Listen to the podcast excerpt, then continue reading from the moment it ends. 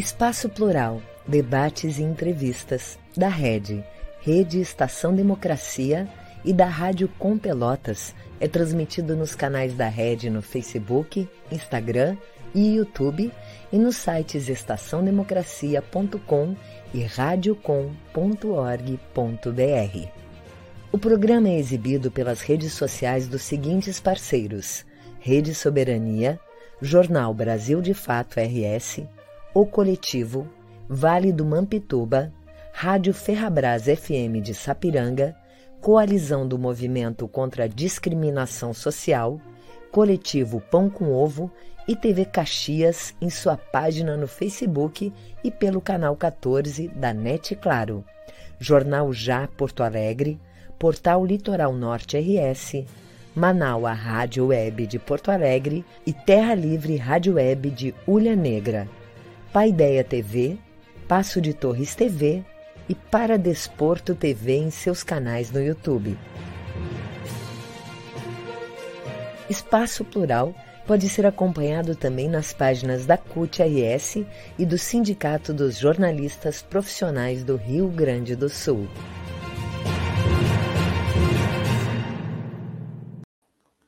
Olá, boa tarde. Eu sou a jornalista Clarissa Henning, da Rádio Com Pelotas. Muito boa tarde, eu sou o jornalista Solon Saldanha, da Rede Estação Democracia. Esse é o programa Espaço Plural, Debates e Entrevistas. Nós estamos com você de segunda a sexta-feira, sempre das duas às três da tarde. Além das emissoras de rádio e web TVs que são nossas parceiras, você também pode acompanhar o programa através do aplicativo Android ele está disponível na Play Store com o nome Rede Estação Democracia. Você também pode nos acompanhar pela web, nos sites estaçãodemocracia.com e radiocom.org.br. Além disso, também no Facebook, Instagram e YouTube, tanto da Rede Estação Democracia quanto da Rádio Com Pelotas. Se inscreva nos nossos canais, ative as notificações e curta as transmissões que fazemos. Também você pode e deve compartilhar, assim ajuda o jornalismo democrático a ultrapassar a bolha das redes sociais. Lembre que cada vez que você compartilha, a democracia fica mais forte. E hoje o Espaço Plural pauta o interesse dos jovens na política. Nós recebemos aqui Alejandro Guerreiro, estudante do curso técnico em meio ambiente e vice-presidente regional da UBS, a União Brasileira dos Estudantes Secundaristas do Rio Grande do Sul. Também conosco, Pedro Felice, professor de História e diretor de ensino e uh, ensino do conceito vestibulares. E também Fa Fabrício Sanches Medeiros, integrante da coordenação do Diretório Central dos Estudantes da UFPEL, a Universidade Federal de Pelotas. Ele é militante do coletivo Juntos, do PSOL, licenciado em Ciências Naturais e professor de Ciências na cidade de Canguçu. Sejam todos os, os três muito bem-vindos. Sejam todos muito bem-vindos. Começamos então com a primeira pergunta. Os jovens de hoje viveram, ou ao menos assistiram, marcos históricos na política nacional, como as passeatas de junho de 2013, as ocupações nas escolas, o impeachment da presidenta Dilma Rousseff e o peso das redes sociais na eleição de Jair Bolsonaro. Como esses eventos impactaram o olhar dessa geração para a política? Por favor, Fabrício.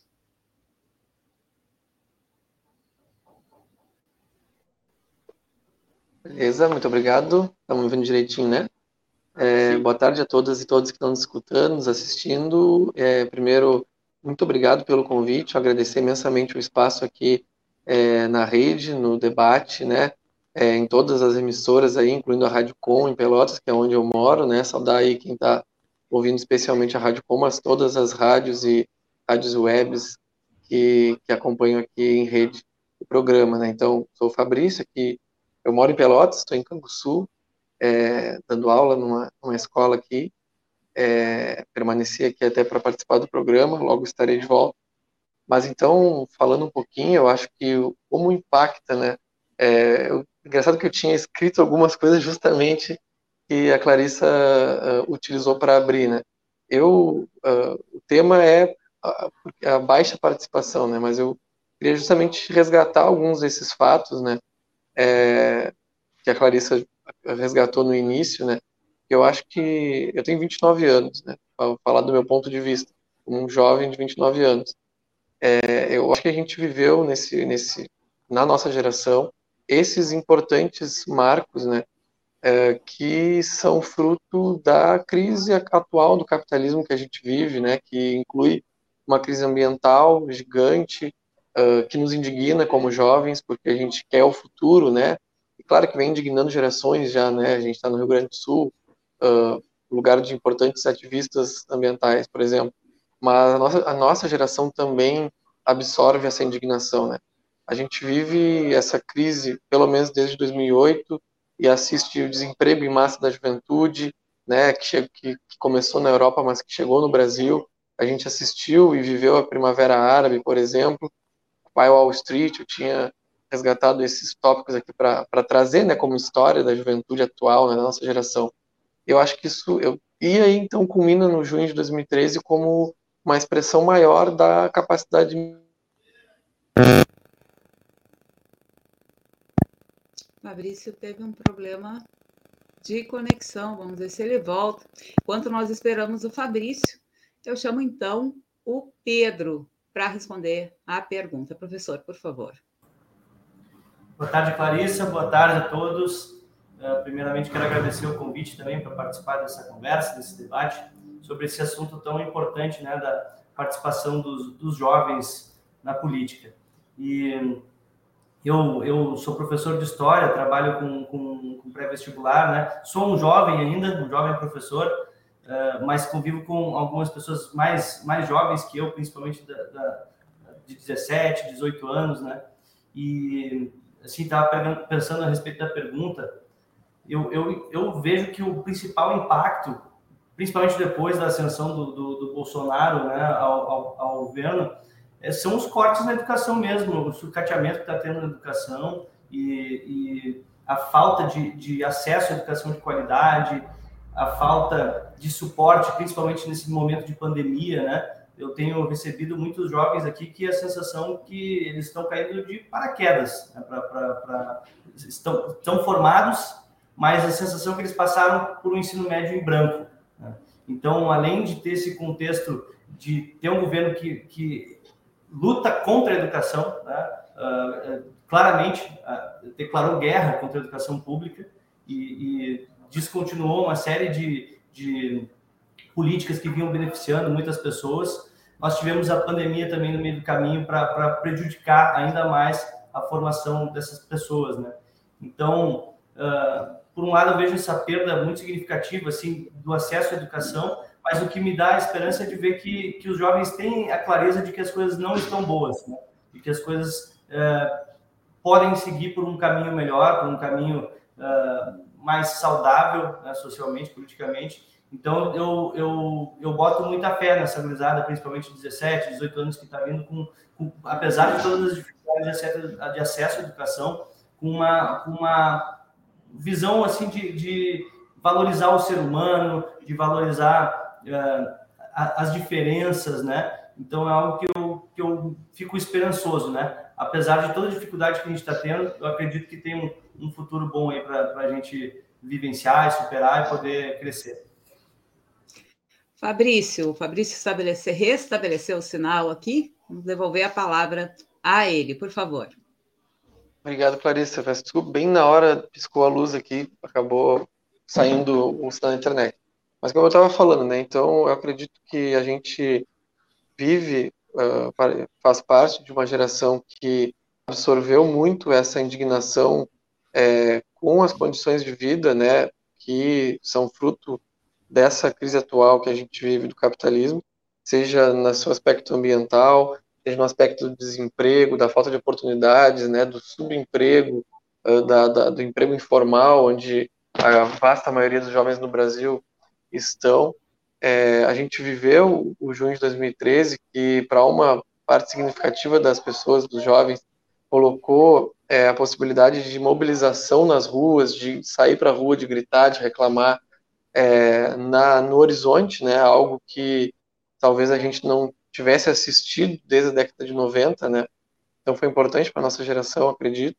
A gente chega nas ocupações de escola, no movimento estudantil, é, e eu acho que, é, acredito que a, a, vitória do Bolsonaro, embora tenha expressado né, o ascenso da extrema-direita, ela não representou uma derrota histórica para o povo, porque justamente a resistência das mulheres, a resistência né, na figura do ele não, principalmente, né, daquela mobilização, grande mobilização, foi uma demonstração de que ele não teria vida fácil. Né?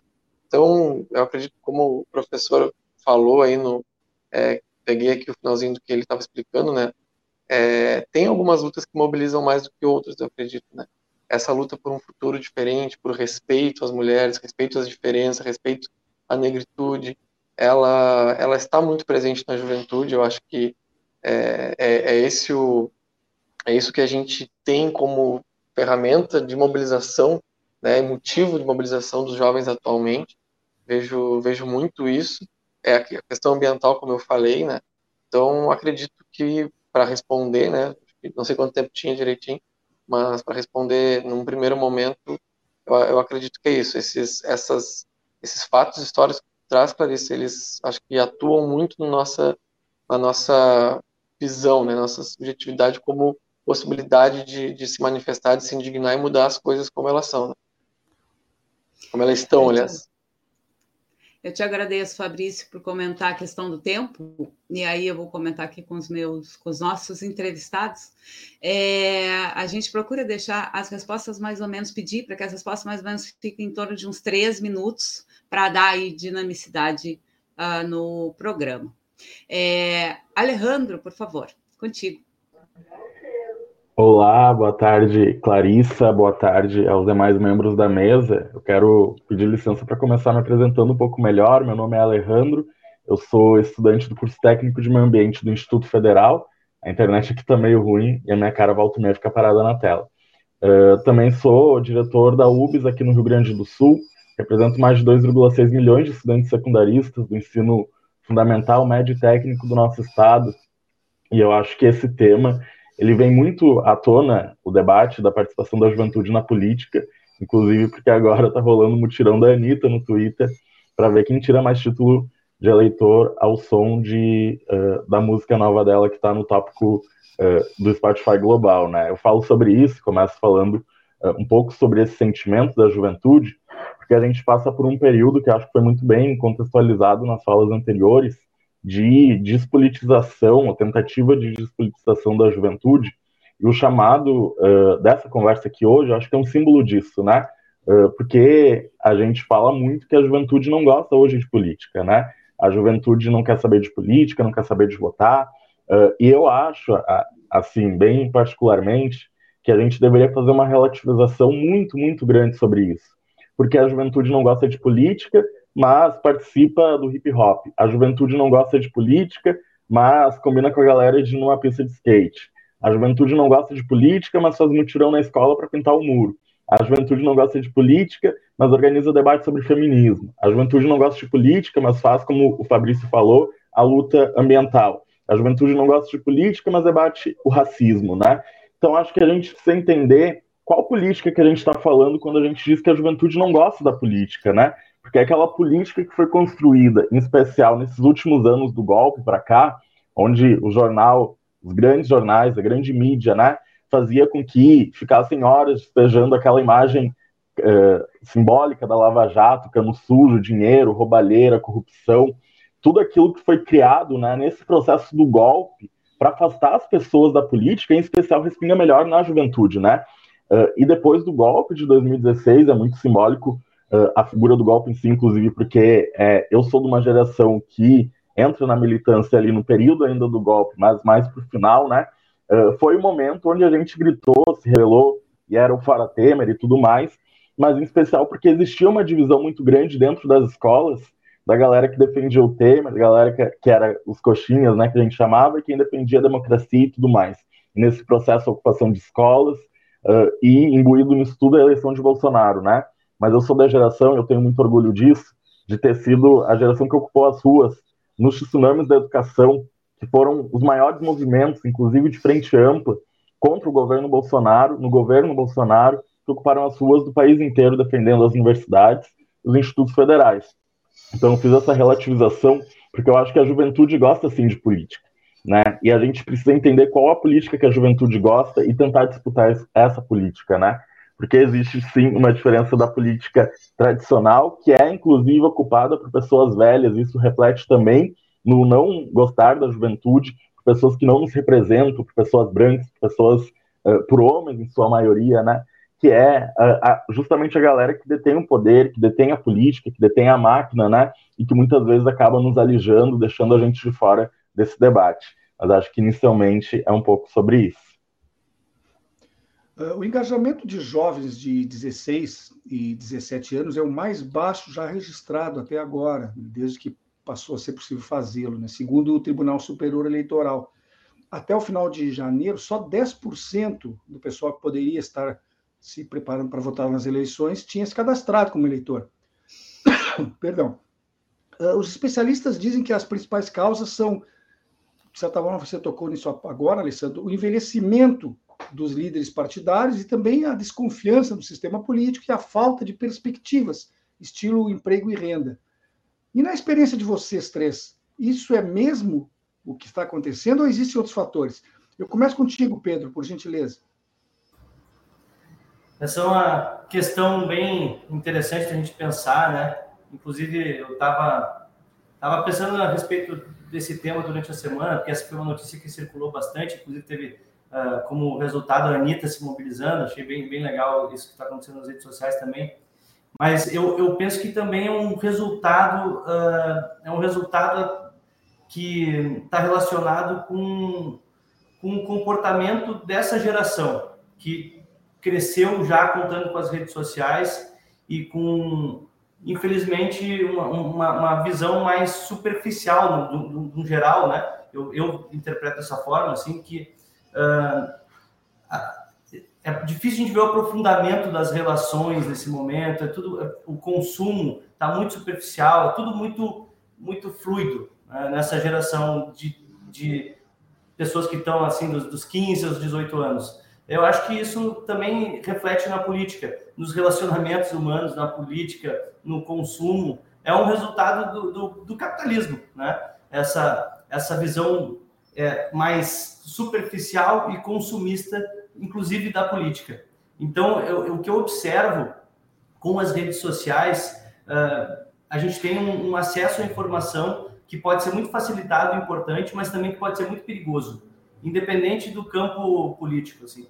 Eu vejo nas redes sociais uh, meus alunos compartilhando, às vezes, informações sem nem ler o corpo do texto da postagem, coisas que viralizam, seja no campo da esquerda ou no campo da direita.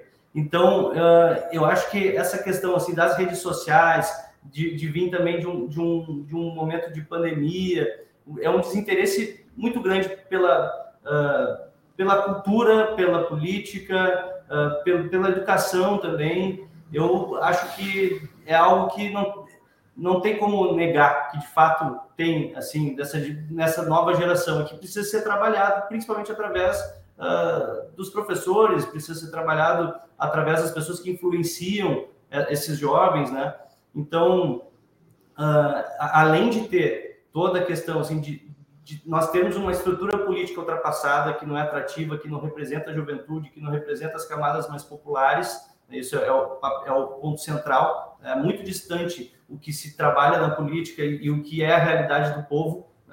Uh, e, e, aí, quando eu falo política, eu estou falando da estrutura política, não da, da, da, política do cotidiano, da vida. Né? Que, como o Alejandro estava falando, é o hip hop, uh, são as manifestações, são os debates nas escolas.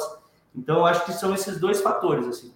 Uh, primeiro, a questão assim da, da, política não representar os jovens, de estar muito distante do, do, pensamento, da abordagem, da comunicação dos jovens e também uma influência das relações uh, que se estabelecem através da, das redes sociais, que são muito superficiais, que às vezes acaba uh, também contribuindo para uma despolitização. Assim.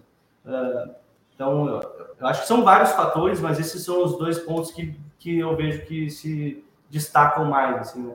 É, a gente tenta trazer em sala de aula, aqui onde eu, no, no, curso que eu trabalho, de gerar debates e tal, ele tem que puxar, hoje em dia, diferente de quatro, cinco anos atrás, tem que puxar mais para a galera se interessar mesmo. Assim.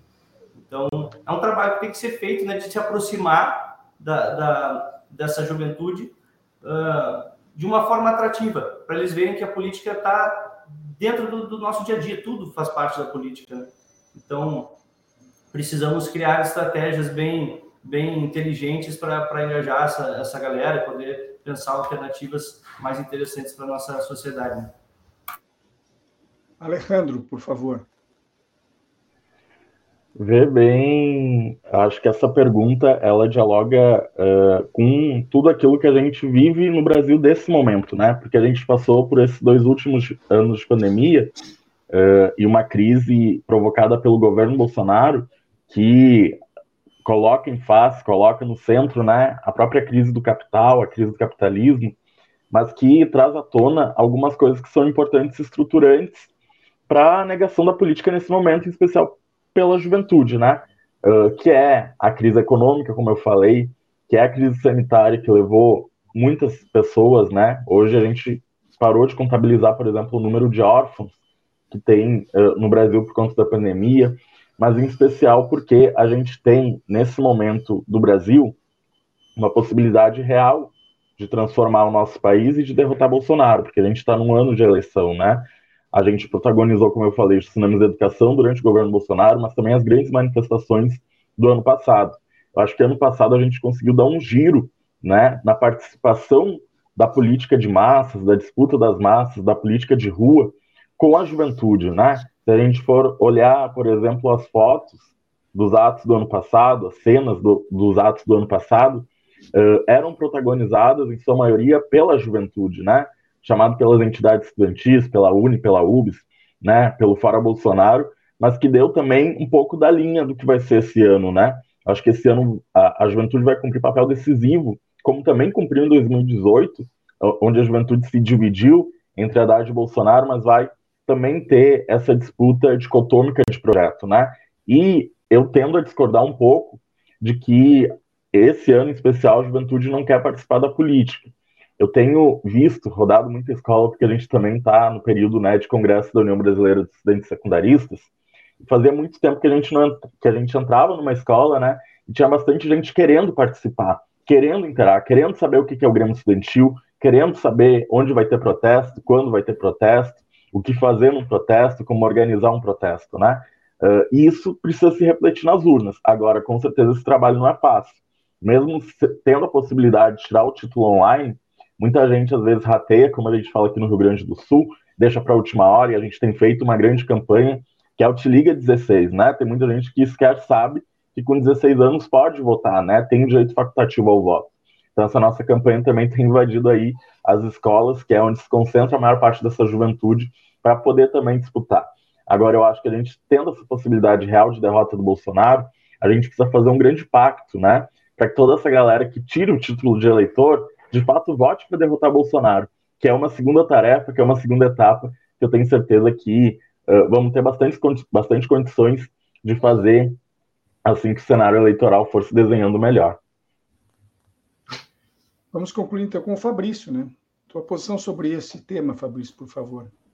Beleza, Solon. É, não, eu concordo muito com, o pessoal expôs, né? Acho que, mas vou resgatar um pouco do que eu tinha falado no início acredito que a gente ainda vive uma crise de representação muito, muito brutal.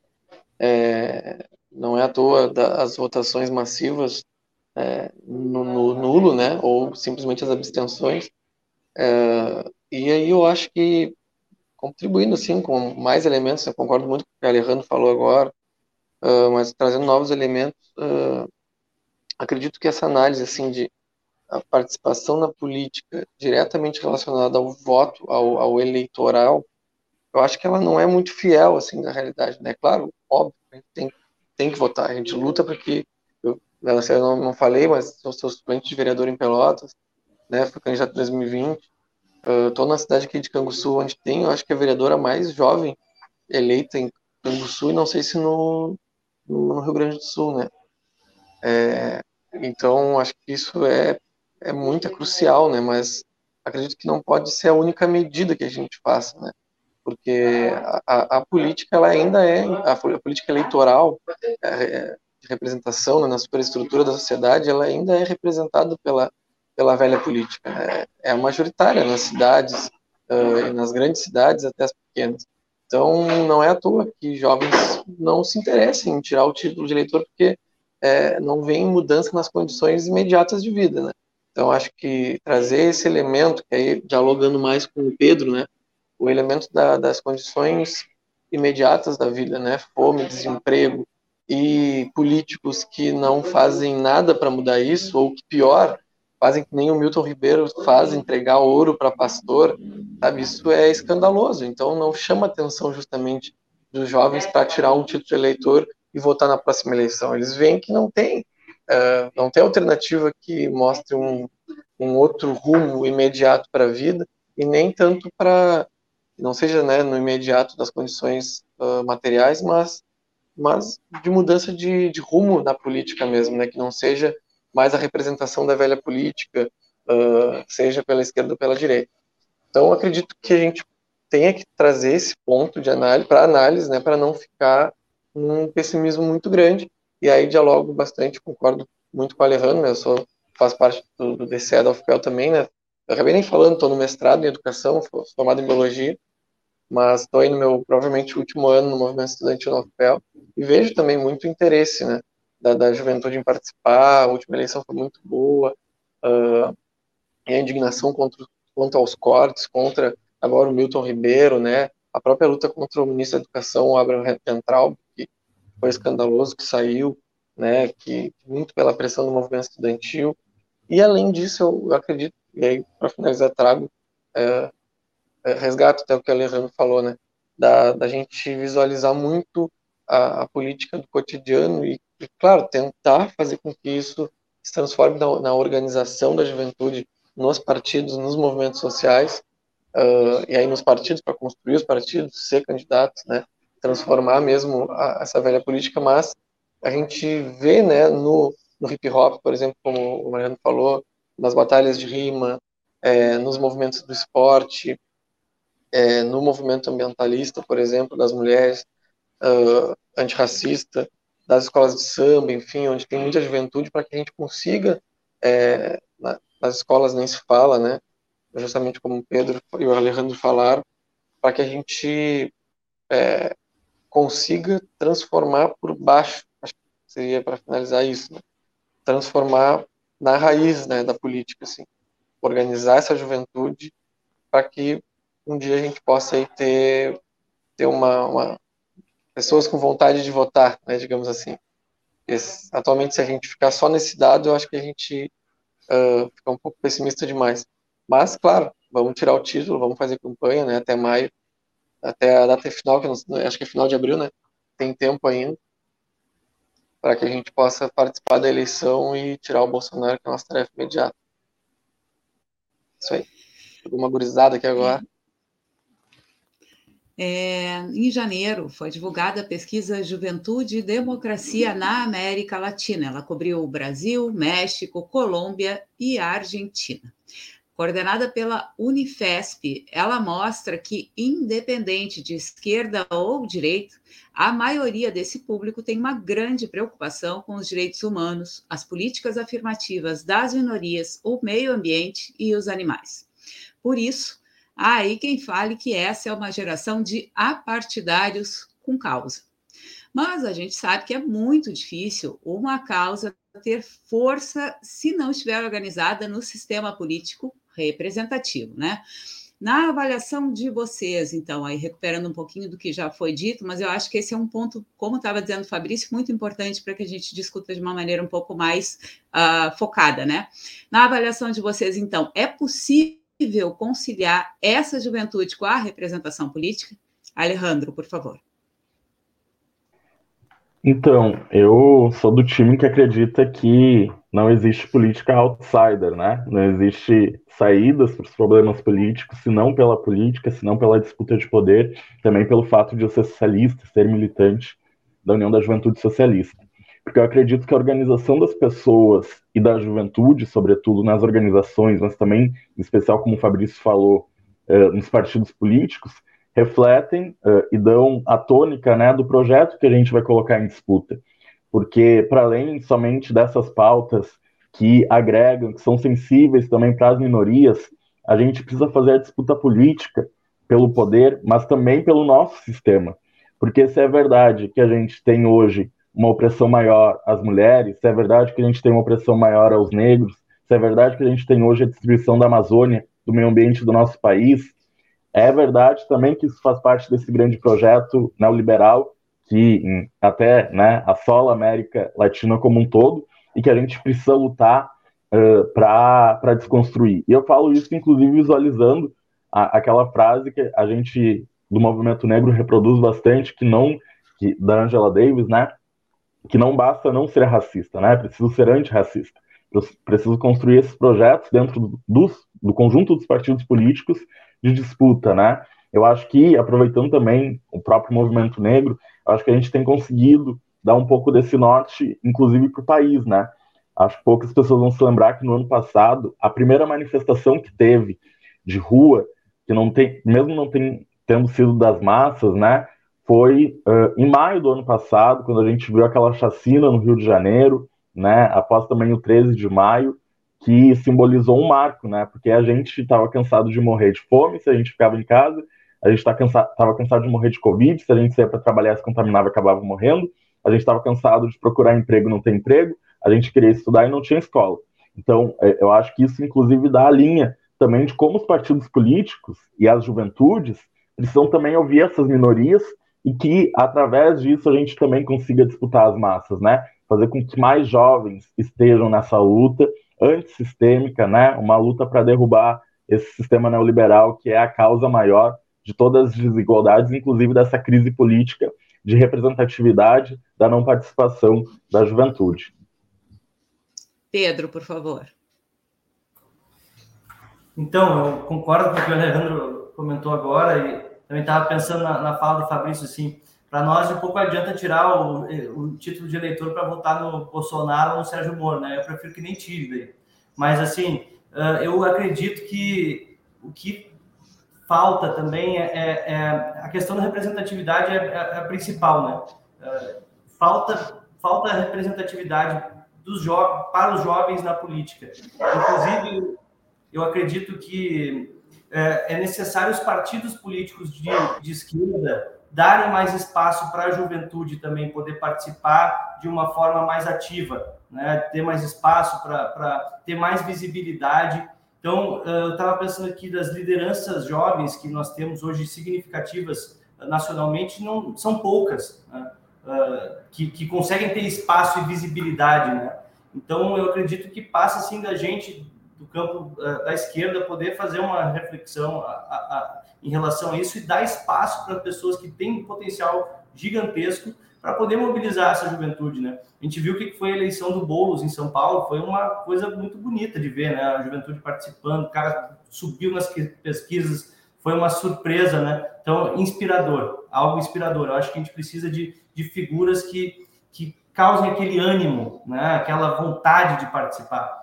Que, que, que passa também por uma, uma simplicidade na forma de lidar com as pessoas, né? Ah, então, isso eu vi na, na, na, campanha do Boulos, eu acho que é um exemplo assim muito muito importante para a gente é, poder observar para as próximas eleições, né? Eu uh, também assim vejo dentro do, do, próprio partido que eu sou filiado, né? Eu sou filiado ao PDT, eu, eu, eu é, concorri a vereador pelo PDT, tenho muitas críticas ao partido também, né? Não sou assim um, um fanático do, do, PDT, mas uh, é, é, um partido que tem muita dificuldade dos jovens conquistarem espaço. Muita dificuldade. Tem um ou outro que dá incentivo, né? A gente tem uma deputada muito especial aqui no Rio Grande do Sul, Juliana Brizola, que incentiva os jovens, incentiva a, a, juventude socialista, mas é uma batalha, né? Para trazer um, um pensamento menos bairrista e mais progressista dentro do próprio partido, né? Fazendo uma crítica aqui aos meus companheiros mas eu penso que é importante dar espaço para lideranças jovens concorrerem a cargos importantes, terem apoio daqueles que já tiveram oportunidade também, né? E a gente é, encontrar maneiras de, de, de uh, congregar os interesses, né? E não uh, contribuir nessa divisão que não nos fortalece, né? Eu sei que as diferenças do nosso campo são, são muitas, né?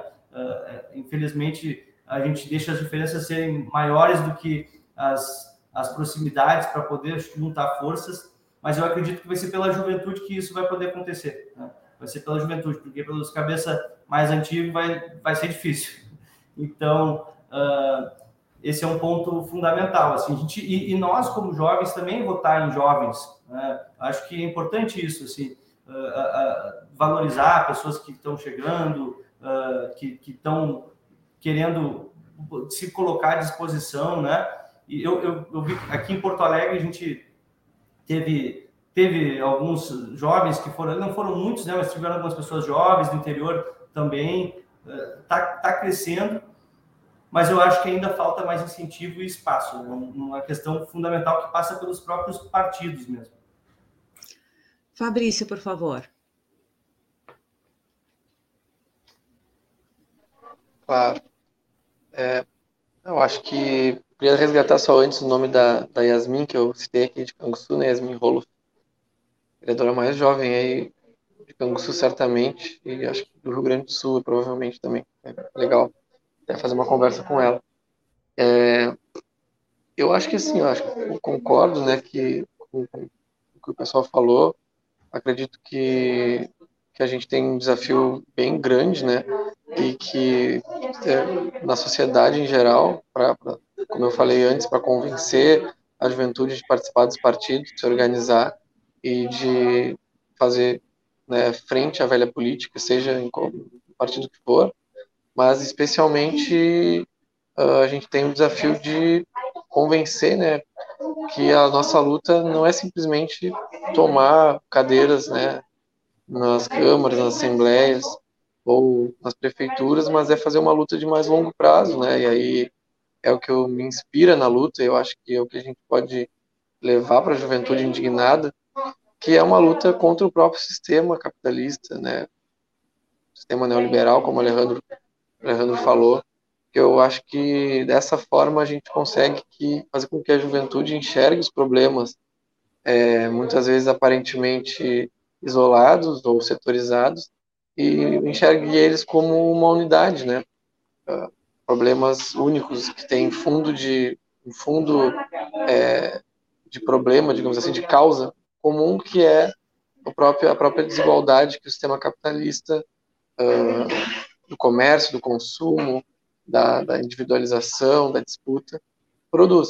Então acho que a gente se esforçar né, nos partidos para ter uma política anticapitalista, antissistêmica, e, e tentar fazer com que essas políticas reverberem na nossa atuação né, nas eleições, ou, né, no dia a dia dos partidos, nos movimentos sociais que os partidos uh, o impulsionam, né, de juventude ou setoriais, enfim, que, que essas, é, essa visão, digamos assim, ela, ela consiga aglutinar, né? Porque, então, acho que concordo com a Clarice, tem muita gente, né? Muita, muito jovem, tem uma luta. Né? Nas escolas a gente vê isso. Acho que nós três aqui estamos, de alguma maneira, inseridos, seja no movimento estudantil, seja como professores, né? A gente vê, então, que a indignação é, é total, é, né? Cada um, cada uma jovem traz alguma coisa que, que é descontente, né? Mas então acho que mas a gente precisa então uh, se esforçar e lutar para que essas lutas sejam interligadas, como sem sem que elas se dispersem, né? Mantendo a individualidade e a, e a, e a, a questão específica de cada cada movimento, cada luta, mas que elas possam se integrar num, numa uma disputa é, pelo sistema político numa perspectiva anticapitalista. Então, acredito que, que essa seja um, uma das chaves, né? Se tiver, provavelmente tem várias, mas uma das chaves de análise acredito que seja, que seja essa. o nosso tempo já ultrapassou de longe a metade do programa, então nós vamos chamar um pequeno intervalo, alguns segundos, e já voltamos com o Espaço Plural.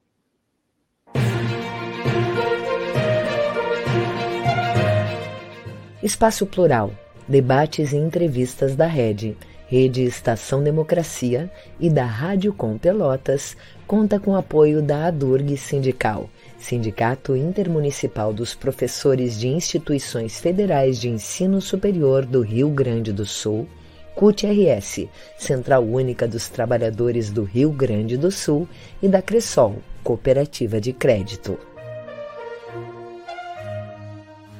A Rede Estação Democracia é a voz do Comitê em Defesa da Democracia e do Estado Democrático de Direito. Voltamos com o Espaço Plural Debates e Entrevistas, um programa que é realizado conjuntamente entre a Rede Estação Democracia e a Rádio Com Pelotas, com emissoras de rádio e web TVs que são nossas parceiras. Lembre que você pode mandar os seus comentários e perguntas pelo chat nas nossas redes sociais. Você encontra a rede Estação Democracia e a Rádio Com Pelotas no Facebook, Instagram e YouTube. Se inscreva nas nossas redes, ative as notificações e curta a transmissão. Assim você participa e constrói o espaço plural junto com a gente. E hoje nós estamos recebendo aqui Alejandro Guerreiro, estudante do curso técnico de meio ambiente e também vice-presidente regional da UBS, a União Brasileira dos Estudantes Secundaristas aqui no Rio Grande do Sul. Também conosco Pedro Feliz, professor de História e diretor de ensino do Conceito Vestibulares. Completa o grupo Fabrício Sanches Medeiros, integrante da coordenação do Diretório Central de Estudantes da UFPEL, a Universidade Federal de Pelotas.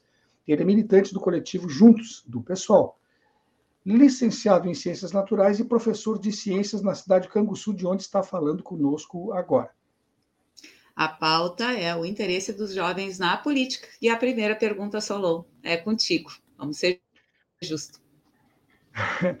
é, o que a política tradicional pode fazer, e eu pergunto isso agora, porque realmente tenho essa curiosidade, além dos nossos ouvintes também devem tê-la, para fortalecer um diálogo com os jovens? Que nós estamos falando aqui que os jovens participam ou não, se se omitem ou não, por que, que estão participando ou por que, que estão se omitindo. Mas o que, que se pode fazer, que mudanças são necessárias para atrair a juventude para a arena representativa? E eu peço agora que vocês tentem responder com mais agilidade, dois minutos cada um, obedecendo esse tempo, porque senão não teremos mais como fazer outras perguntas.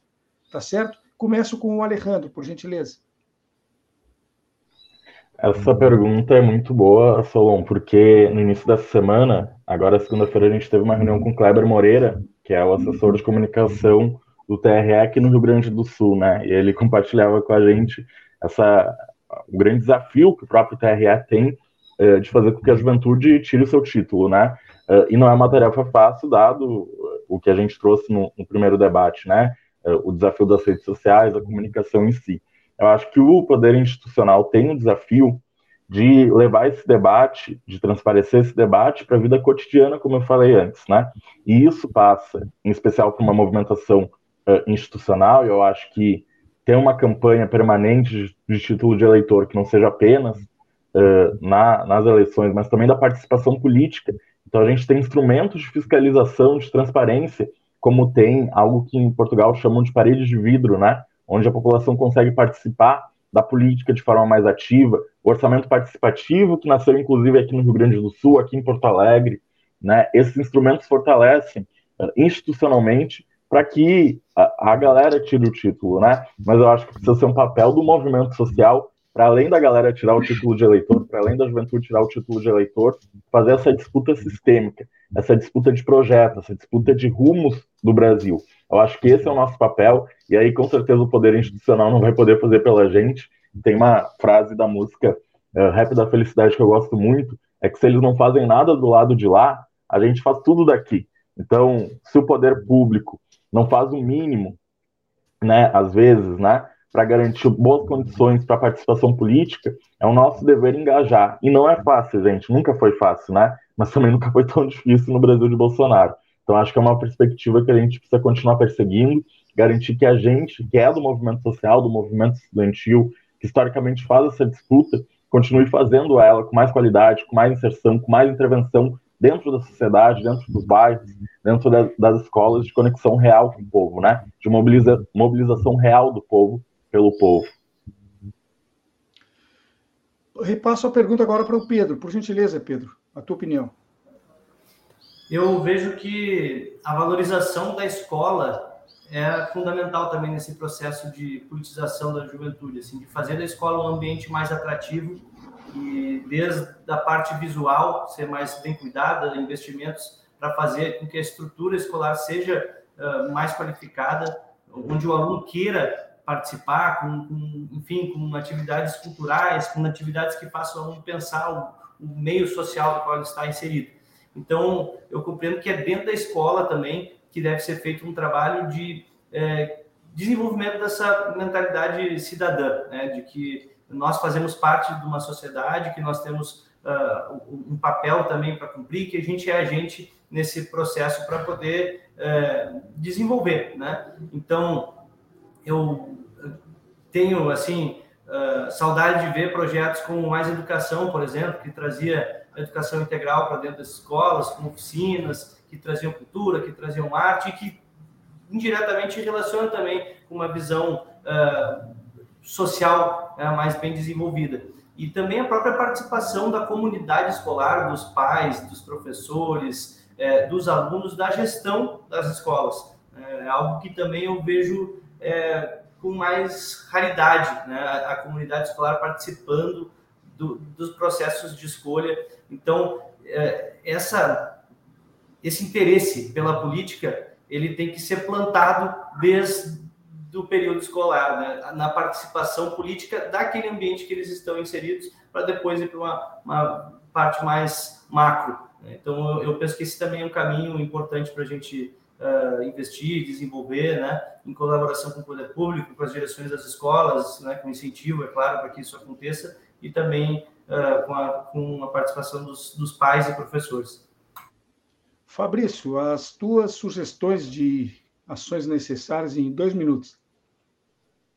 Solon, é, olha, eu concordo muito com o que o pessoal falou. Acho que as escolas são fundamentais para o debate é, crítico sobre as questões da sociedade, é, formação cidadã e, como o Alejandro falou também, a questão é, do esforço na divulgação né, das questões políticas.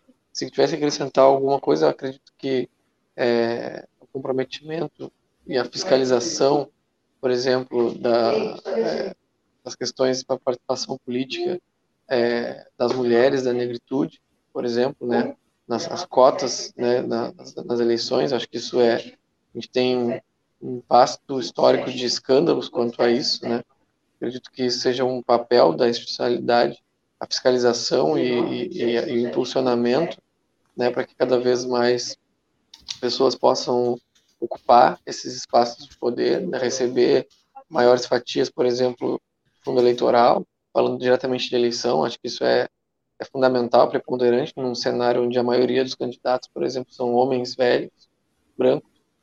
Uh, não é à toa, por exemplo, que eu citei as minhas aqui em Canguçu, em Pelotas, a Jennifer Dias, suplente de vereadora do PSOL, foi a mulher, a mulher mais jovem a assumir um mandato na Câmara.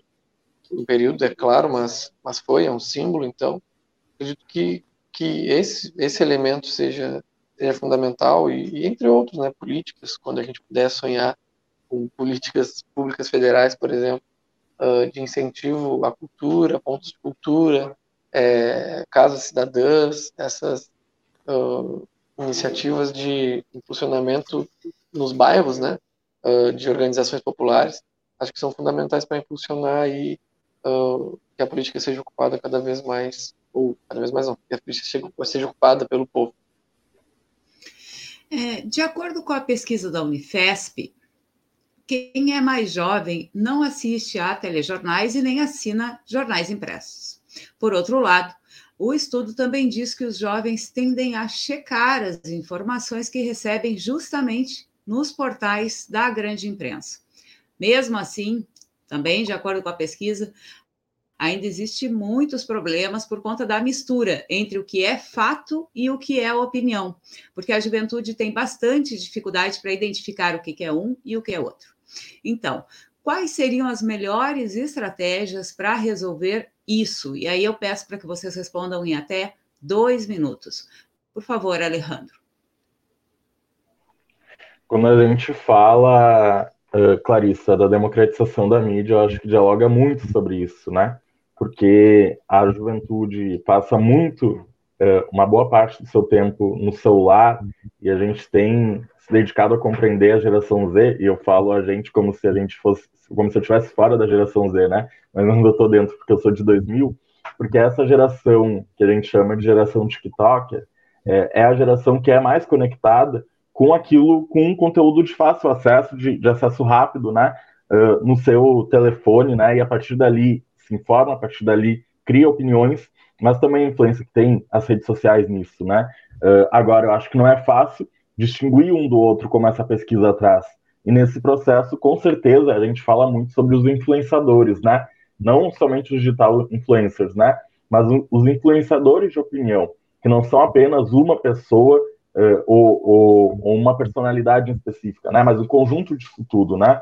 Uh, hoje, por exemplo, se surge uma grande polêmica, a, a juventude, em sua maior parte, vai abrir o Twitter para ver o que está no Trend Topics, né? Vai ver qual que é o desafio do momento do TikTok, que é, inclusive, nesse, ao tirar o título de eleitor, a música com som da música da Anitta. Então, acho que tu, isso tudo uh, ajuda a juventude a compreender que, primeiro, não é fácil, né? Distinguir opinião de fato, mas isso precisa ser um desafio permanente, inclusive, da própria comunicação. Eu acho que as disputas que os jornais independentes, a mídia independente, faz. Eu quero parabenizar aqui a rede uh, em nome de vocês, porque eu acho que precisa ser cada vez mais constante essa disputa que a gente faz nos meios digitais. A gente fala muito de deixar de ser um, uma disputa analógica para ser uma disputa cada vez mais digital.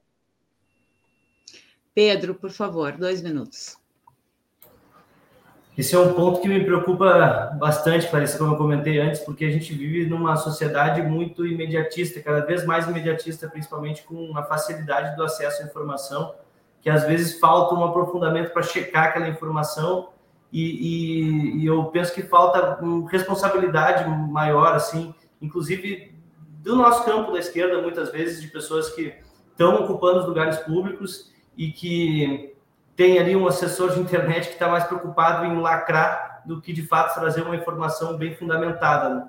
Então isso também é uma questão importante assim da gente desenvolver uma análise crítica, porque a gente não precisa ter é, mais é, pessoas que vão pela massa assim. A gente precisa de gente que tenha criticidade na esquerda para poder fazer de fato uma análise mais uh, real das coisas, né? Então uh, eu, eu, eu penso que que a gente precisa ter nós do campo da esquerda responsabilidade com a forma que vai comunicar, com a forma que vai passar as informações, principalmente quem está ocupando uh, os lugares no poder público e, e, e representa uh, né, a nossa esquerda, porque eu vejo cada coisa que às vezes eu me assusto né, uh, da forma como é comunicado. Então eu vejo que, que buscar né, formas de, de informar de uma maneira assim completa, é, é, de uma maneira mais científica, digamos assim, mais prudente, como podcasts, como conversas como essa que a gente está fazendo, é algo fundamental, né? A gente não cair na mesma Uh, no mesmo nível que o pessoal da, da direita faz com as fake news, né, com as fake news. Uh, então, é, é, é, bem importante assim, passar por uma, um processo de, de, de, nós termos responsabilidade com a forma de comunicar e, e, e trazer os jovens para participar, mas não só pelo, pelo título, da, o título chocante da reportagem, né? mas sim pelo, pelo pensar, pelo debate, pelo refletir, né? trazer de forma mais interativa a galera para perto, uh, inclusive utilizando de, de pessoas influenciadoras para debater, trazendo as pessoas para o debate, para conversar com, com, com responsabilidade. Fabrício, dois minutos. Acho que é, acho que eu estava eu tava pensando aqui num exemplo na época da vacina ali. Uh, na época da vacina, não, a gente está na época da vacina, mas na época onde a vacina ainda era, passava por maiores desconfianças, né? É, conversei com alguns jovens que tinham desconfiança da vacina, né? e parei para explicar com calma, né? E mesmo assim fica uma, aquela, aquela dúvida, ah, mas será? Né? Então, realmente, esse é um problema muito, muito sério. Eu acho que, que, é, passa pelo que os guris falaram e especialmente essa questão da gente ter muita calma e responsabilidade para emitir opiniões e análises, né? E claro que não é muito fácil. Acho que a questão do, das escolas resgatando de novo, né? A, é, o, como é que fala, inclusão digital, acho que ainda é uma questão a ser feita, é uma tarefa ainda. É, acho que é meio viagem a gente pensar que todo mundo tem celular, todo mundo tem internet, está tudo bem, todo mundo sabe usar. Acredito que não, acho que esse é um papel ainda de políticas públicas para a gente lutar, para que haja internet para todos, em todas as localidades, para que haja computadores nas escolas e que as, que as crianças sejam ensinadas a utilizá-los desde cedo. Né? Acredito que esse é um, uma questão que, e claro, utilizá-los com responsabilidade e com rigor, né, de científico como como a gente está tá debatendo aqui, mas acredito que então a disputa, né, pelas narrativas, pelas pelas verdades, passem muito por isso, essas duas questões aí, responsabilidade, né, nossa, em emitir opinião e, e em, digamos assim, emitir, emitir as verdades, né, e também numa numa inclusão digital massiva, né, para que não caiamos né, nessas possibilidades muito rasas aí oportunistas de manipulação, né, pela internet. A gente okay. viveu e está vivendo, né, fake news. É verdade. Tá, hoje nós conversamos com Alejandro Guerreiro, estudante do curso técnico em meio ambiente e vice-presidente regional da UBS, a União Brasileira dos Estudantes Secundaristas, no Rio Grande do Sul. Pedro Felice, professor de História e diretor de ensino do Conceito Vestibulares e Fabrício Sanches Medeiros, integrante da coordenação do Diretório Central dos Estudantes da UFPEL, a Universidade Federal de Pelotas. Ele é militante do coletivo Juntos do PSOL, licenciado em Ciências Naturais e professor de Ciências na cidade de Canguçu. O assunto foi o interesse dos jovens na política. Muito obrigada pela presença aqui no Espaço Plural. Ah, agradecemos a presença de vocês no programa de hoje. E antes de encerrarmos, quero fazer o convite para que a nossa audiência acompanhe também, logo mais às quatro horas da tarde, o programa Prata da Casa, que tem a apresentação da atriz e poeta Nora Prado. Hoje ela recebe a palhaça Paola Mussati.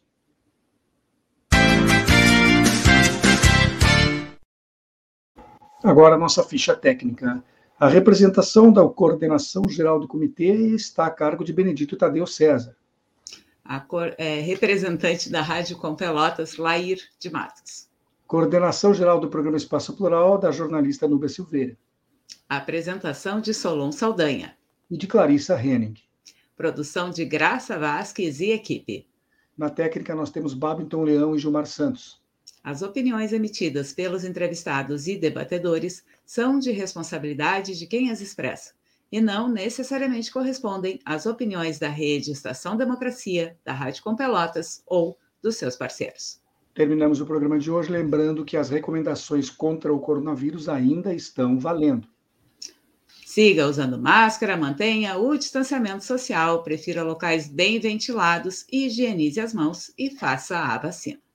Muito obrigado a todos pela companhia, uma boa quinta-feira e voltamos a nos encontrar amanhã às duas horas da tarde. Até amanhã.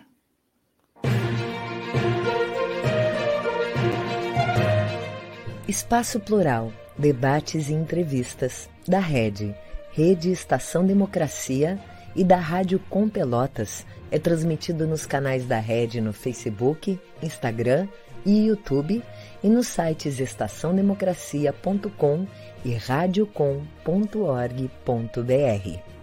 O programa é exibido pelas redes sociais dos seguintes parceiros: Rede Soberania, Jornal Brasil de Fato RS, O Coletivo, Vale do Mampituba, Rádio Ferrabras FM de Sapiranga, Coalizão do Movimento contra a Discriminação Social, Coletivo Pão com Ovo e TV Caxias em sua página no Facebook e pelo canal 14 da NET Claro. Jornal Já Porto Alegre, Portal Litoral Norte RS, Manaua Rádio Web de Porto Alegre e Terra Livre Rádio Web de Ulha Negra, Paideia TV, Passo de Torres TV e Para Desporto TV em seus canais no YouTube. Espaço Plural pode ser acompanhado também nas páginas da CUT-RS e do Sindicato dos Jornalistas Profissionais do Rio Grande do Sul.